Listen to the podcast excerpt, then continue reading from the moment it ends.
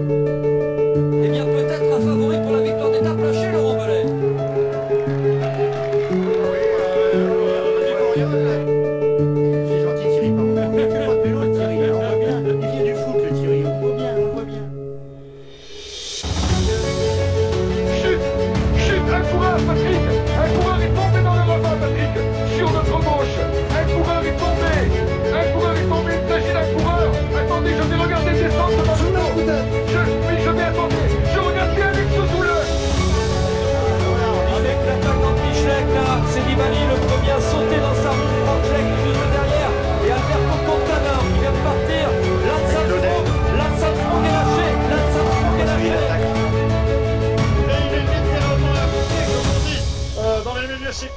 que tout le monde le passe.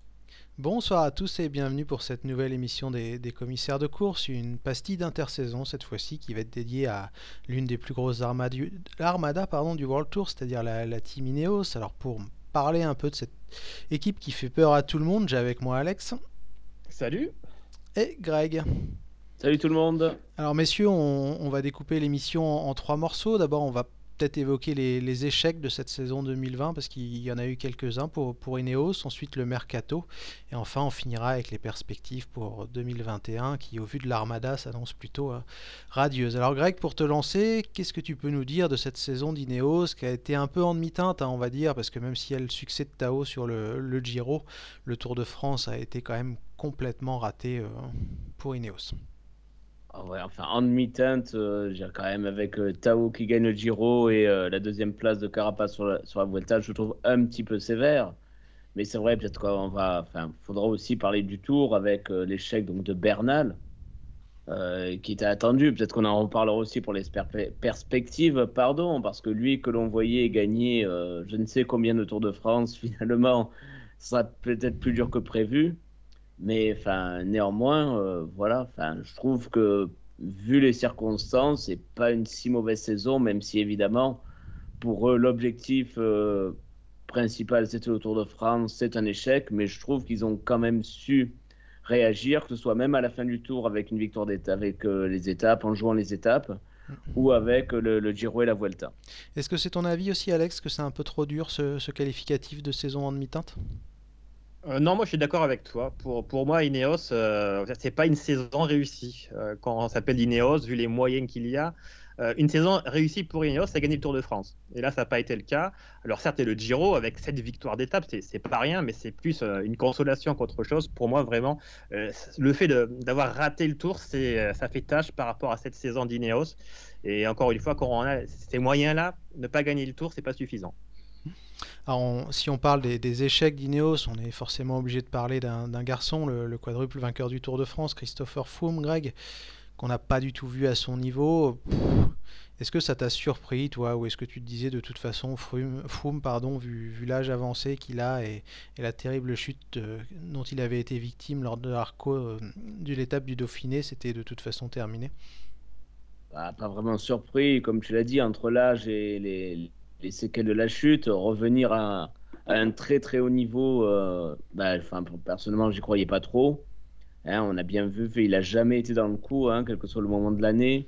Hein, on a tous euh, guetté un peu ses performances, soit de, la reprise d'Occitanie à la Vuelta, mais on l'a jamais vu finalement au niveau, ne serait-ce même être peut-être le, le, dernier équipier.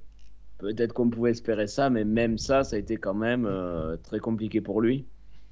Donc euh, à voir pour voilà, enfin il s'en va maintenant pour euh, Israël euh, Cycling, on verra bien quel rôle il aura, mais je pense que voilà les années passant, les séquelles de la chute, ça fait beaucoup pour pour lui. Est-ce que Alex, j'ai une question à laquelle je pense là, cette saison de Froome complètement difficile l'a rendu sympathique. On aimait tous un petit peu détester Christopher Froome parce qu'il était trop fort et forcément en France on aime toujours un petit peu détester ceux qui sont trop forts. Mais est-ce que là de le voir plus humain, de le voir en difficulté, à la peine, ça l'a rendu ouais un peu plus sympathique entre guillemets?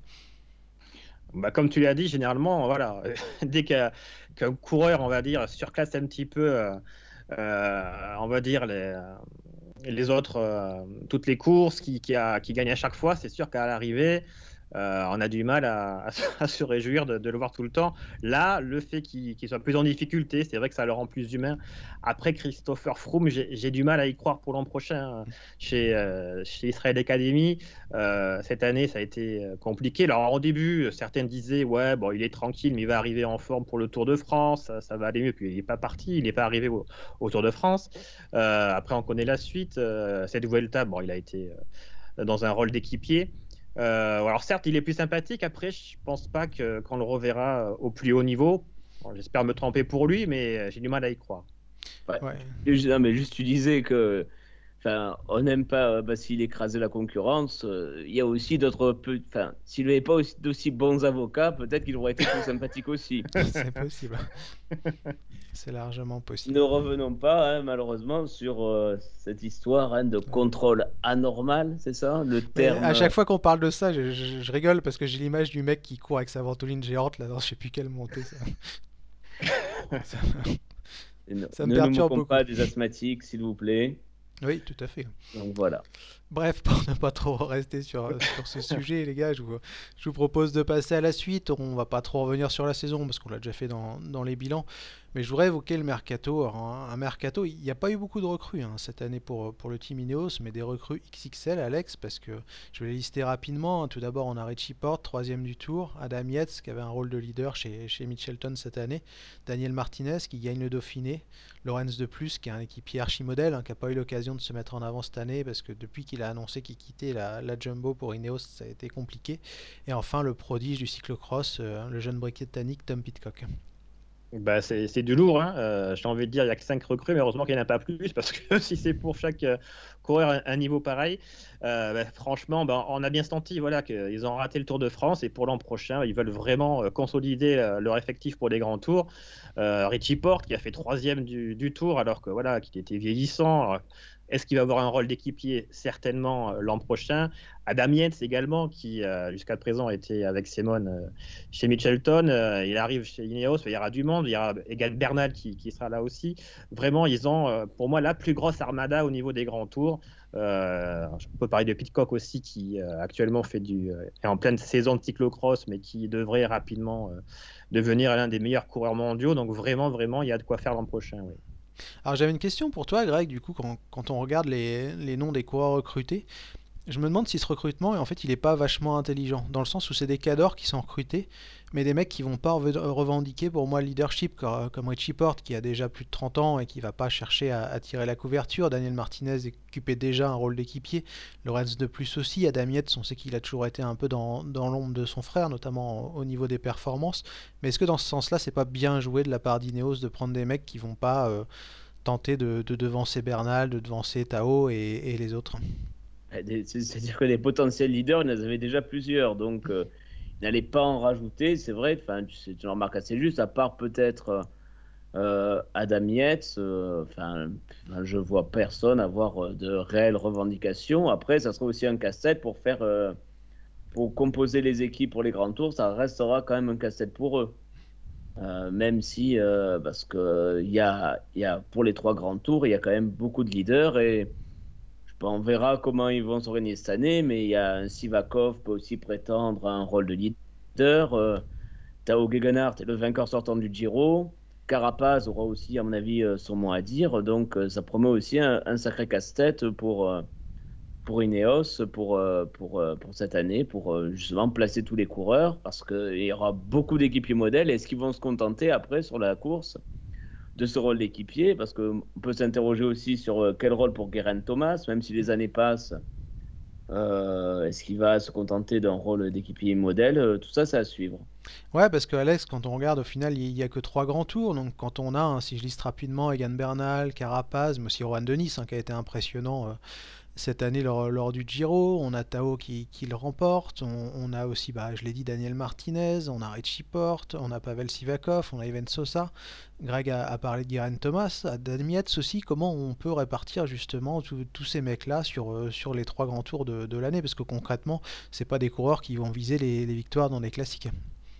C'est peut-être le moment pour l'UCI de sortir un quatrième grand tour. Hein. Ça, ça arrangerait Même un cinquième.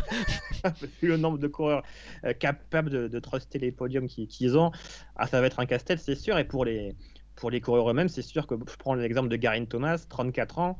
Euh, j'ai bien peur que ça sente bientôt la fin pour lui chez Ineos, puisque euh, avec euh, bah, Egan Bernal qui va revenir au, au, plus haut niveau, il y a Adam Yates qui arrive, il y a le, vainqueur du Giro Guggenhardt, euh, aussi Sivakov qui va vouloir s'affirmer au fur et à mesure. Voilà, ça, ça, va être compliqué pour certains coureurs. Il faudra voir comment ils acceptent le fait bah, de rouler pour, pour un autre, car c'est vrai que sur le, papier, ils ont, on peut dire, euh, au moins 10, 10 coureurs qui seraient leaders uniques dans une autre formation. Ouais, puis tout à fait. Puis tu, tu citais Pavel Sivakov, euh, je vais parler aussi d'Ivan Sosa, ces deux coureurs qui ont 23 ans, Greg. Donc est-ce qu'on peut pas imaginer qu'ils s'en aillent un jour de, cette équipe Ineos parce qu'ils vont forcément être bridés à un moment et ça sera compliqué de, revendiquer un leadership sur, euh, sur une grande course.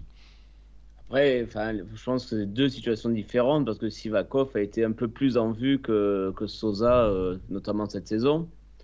Euh, Peut-être, mais est-ce que au niveau de la, de la préparation, au niveau, enfin, Sivakov peut espérer mieux? Euh, C'est-à-dire, est-ce que faire sa place à Ineos, c'est pas aussi la garantie sur un grand tour d'avoir une équipe à son service, une équipe efficace?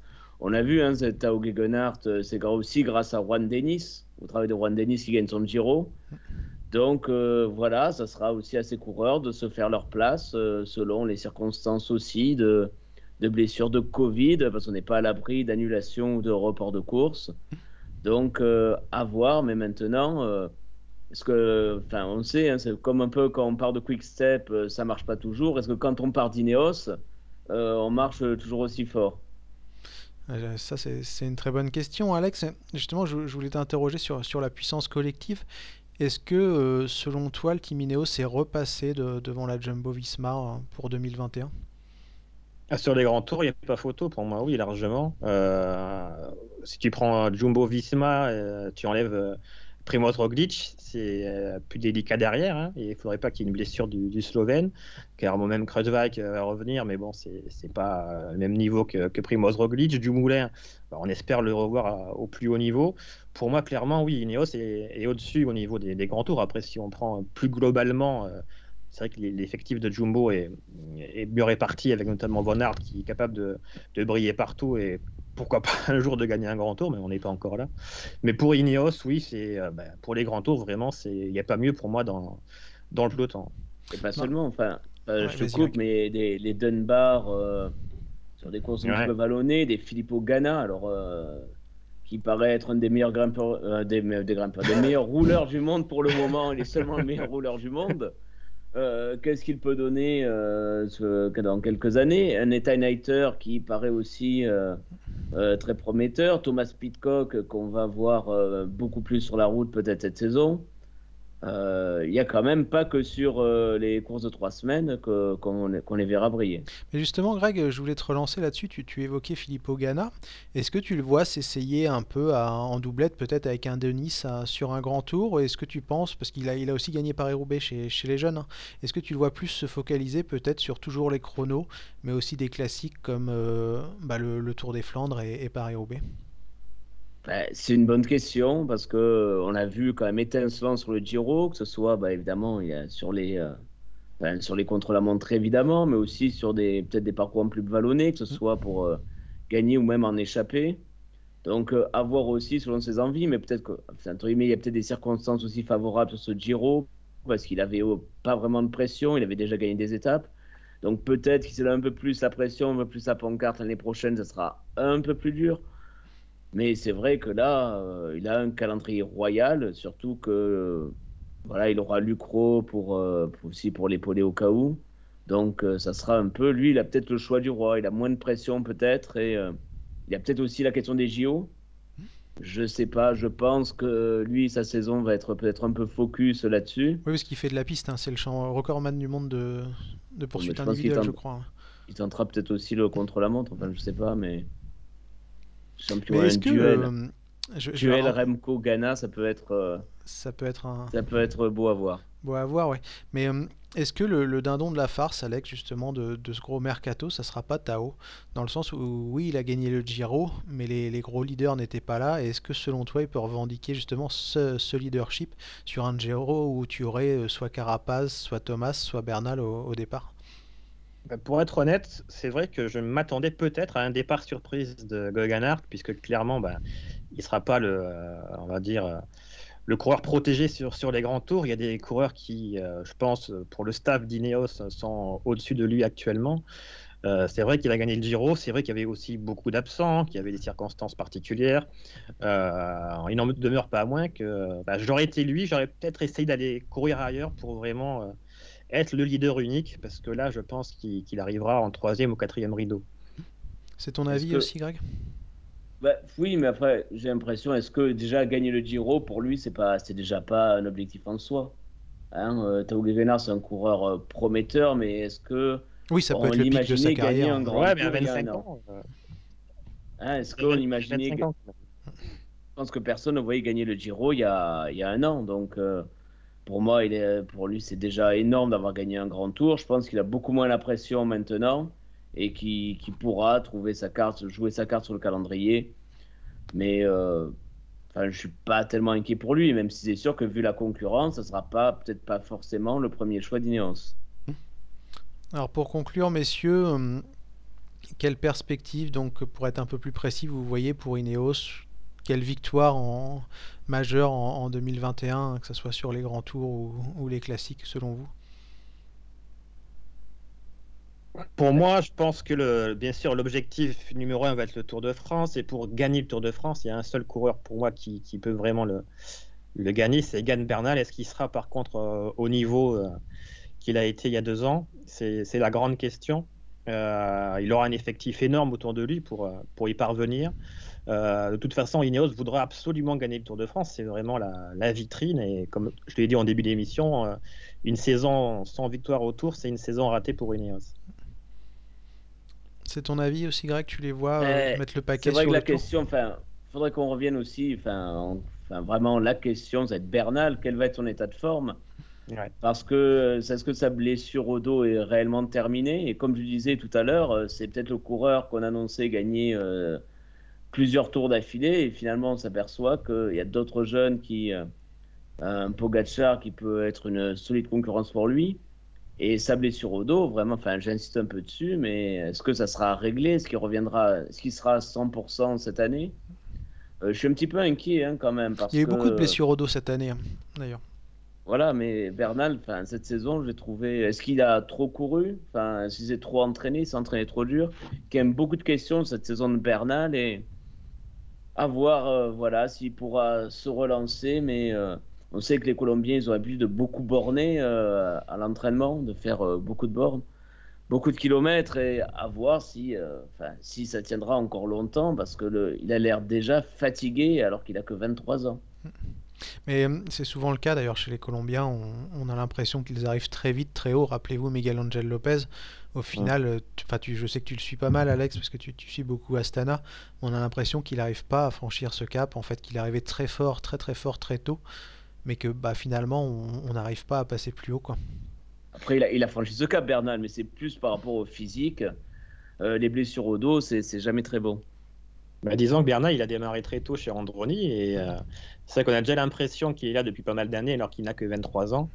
Et c'est vrai que c'est compliqué sur la durée de, bah, confirmer, d'être toujours au top. Et euh, un peu comme Greg, je suis assez inquiet pour lui. Et c'est vrai que sa blessure au dos, euh, bah, j'espère pour lui qu'il pourra revenir vraiment dans les meilleures dispositions pour cette saison 2021. Mais je suis assez inquiet aussi.